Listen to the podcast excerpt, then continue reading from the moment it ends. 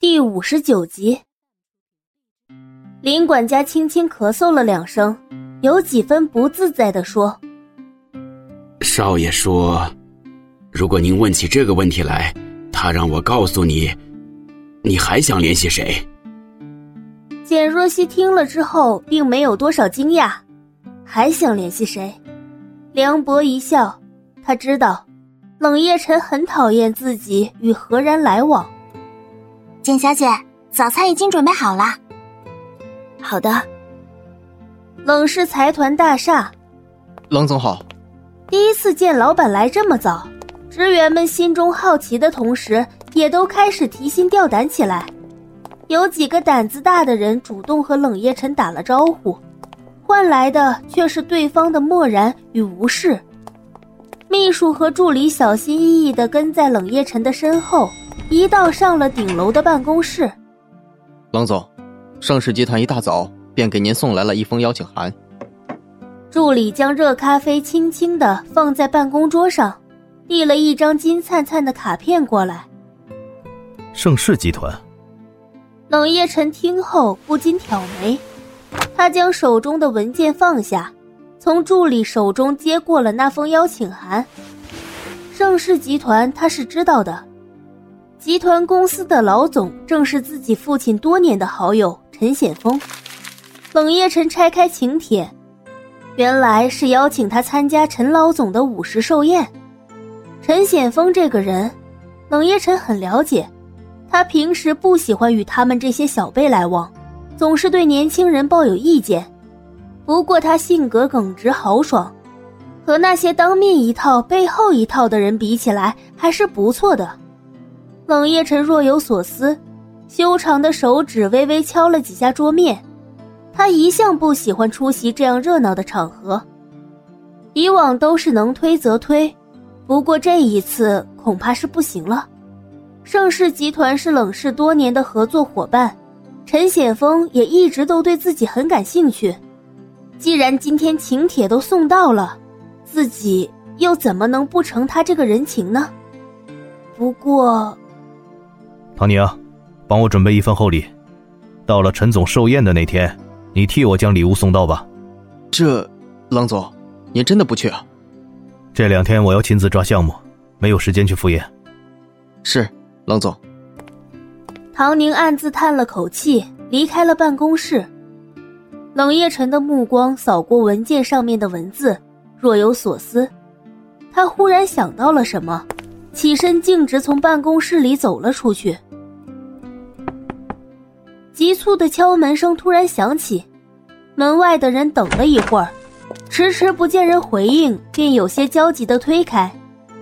穆莎穿着黑色的长裙，带着一身诱人的香水味，朝冷夜晨的办公桌走去。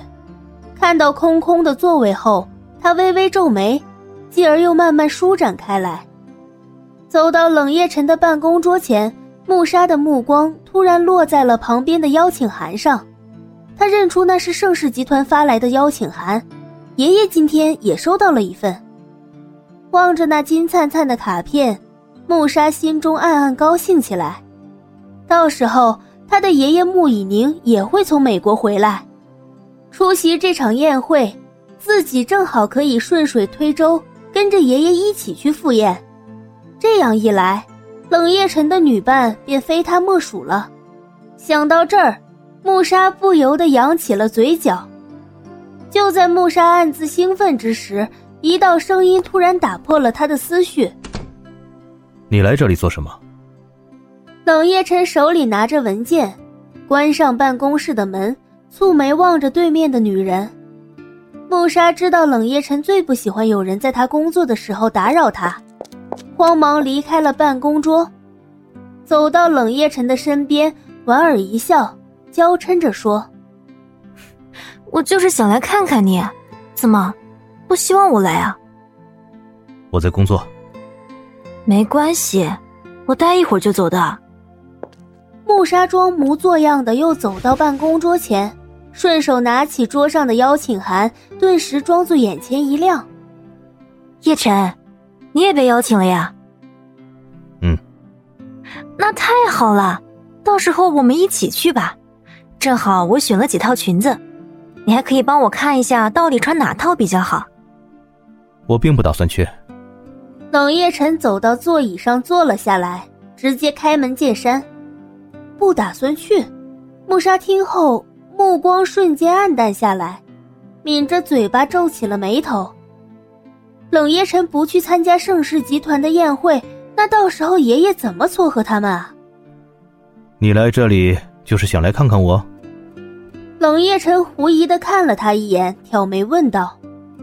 冷夜晨的眼神仿佛具有极强的穿透力，见他突然这样问，穆沙面上闪过一丝害羞。我，我就是想来看看你，另外顺便想和你一起吃个午饭。吃饭的话还是改天吧，现在公司的事情这么多，我手头上还有很多项目要处理。冷夜晨态度冷淡，语气也透着几分疏离。木沙有些尴尬，他知道冷夜晨性子冷，对谁都是一副难以接近的样子，可他心中却是不甘，撅着嘴巴问道：“工作比我重要吗？”穆莎干脆死皮赖脸，嗲声嗲气的撒着娇：“你可以将工作交给员工吗？”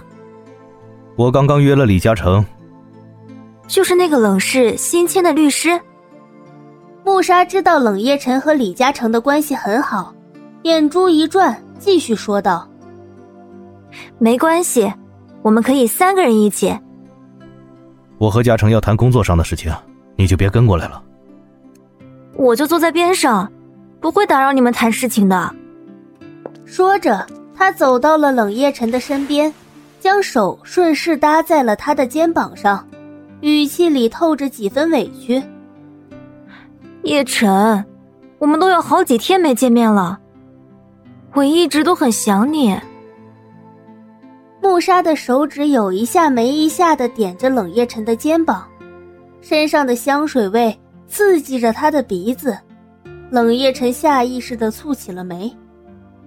律师事务所，李嘉诚收到信息后，下意识的呵了一声：“怎么了？”对面的黎洛捧着炸鸡盒，嘴里呢喃不清，拿起旁边的奶茶喝了一口。李嘉诚抬起眼皮，看向了正在孤军奋战的某人，挑眉问：“，你介意一会儿还有一个饭局吗？”黎洛听了这话，差点把嘴里的食物喷出来。饭局？什么饭局？有人要请我们吃饭。还吃啊？还有饭局，我的天！那我们干嘛要订这么多吃的？好浪费啊！黎洛的大眼睛盯着李嘉诚，一副不可思议的样子。